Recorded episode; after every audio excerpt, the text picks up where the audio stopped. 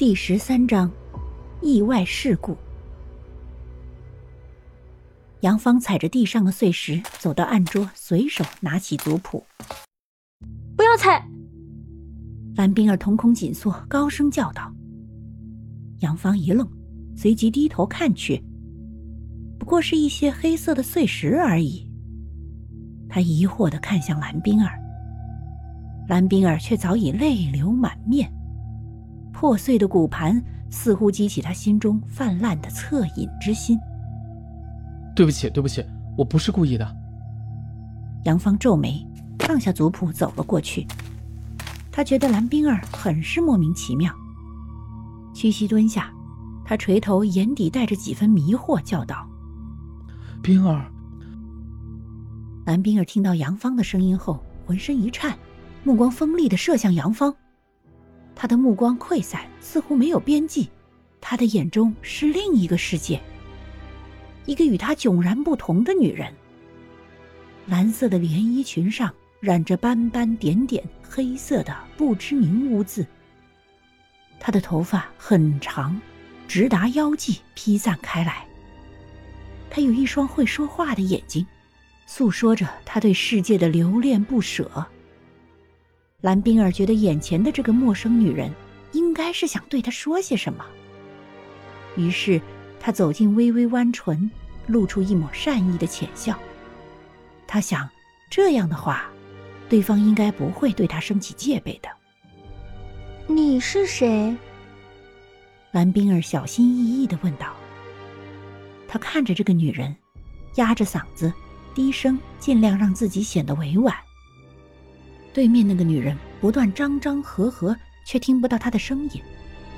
蓝冰儿决定走近，她缓缓的，尽量不刺激对方，说：“嗯，你可以再高点吗？我听不到你的声音。”离开，佳悦，这里危险，害你。诅咒！女人断断续续的话不断从口中说出，蓝冰儿有些摸不着头脑的看着女人。然而，还未等女人说完，一阵风吹过，那个女人不见了，而她站在了阁楼上。同时，阁楼走廊栏杆旁，两名女子正在说什么，蓝冰儿听不到。不过，从对方的表情上来看，应该是在争吵。蓝冰儿正想走出去看看，她的身后突然冲出一个女孩，和之前那个女孩中的一个女孩长得一模一样。那个女孩不知说了什么，他们的争吵开始上升，推拒、谩骂，最后越演越烈，一个措手意外将其中一个女孩推到栏杆。巨大的冲力使那个女孩后腰狠狠撞到栏杆上，头朝下，瞬间轻翻甩出，掉了下去。蓝冰儿大惊，连忙跑过去向栏杆下看去。这时，蓝冰儿才看到那个女孩正是之前身穿蓝色连衣裙的长发女人。意识到这一点的蓝冰儿心里一阵发慌。转眼，画面一转，她看到一双仇恨的双眼迸发出嫉妒的光芒。就像是发狂似的，那双充满血腥的手突然穿过世界，迅速出现，一把掐住蓝冰儿的脖子。蓝冰儿瞳孔紧缩，她感觉呼吸几近停滞。她想要挣开那禁过她脖子的双手，可是身体却仿佛不是自己的，她丝毫无法动弹。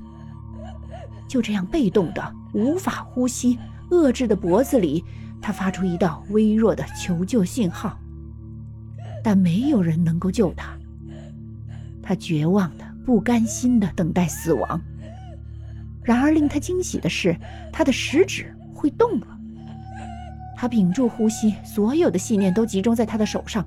他猛地抬起手抓了上去，带着临死前的最后反扑，他屈指挠了下去。他听到一个男人的抽泣声。他是谁？蓝冰儿瞳孔紧缩。然后。他看到仍旧是那双充满血丝的疯狂的眼睛。蓝冰儿目光一闪慢慢下移他究竟是谁？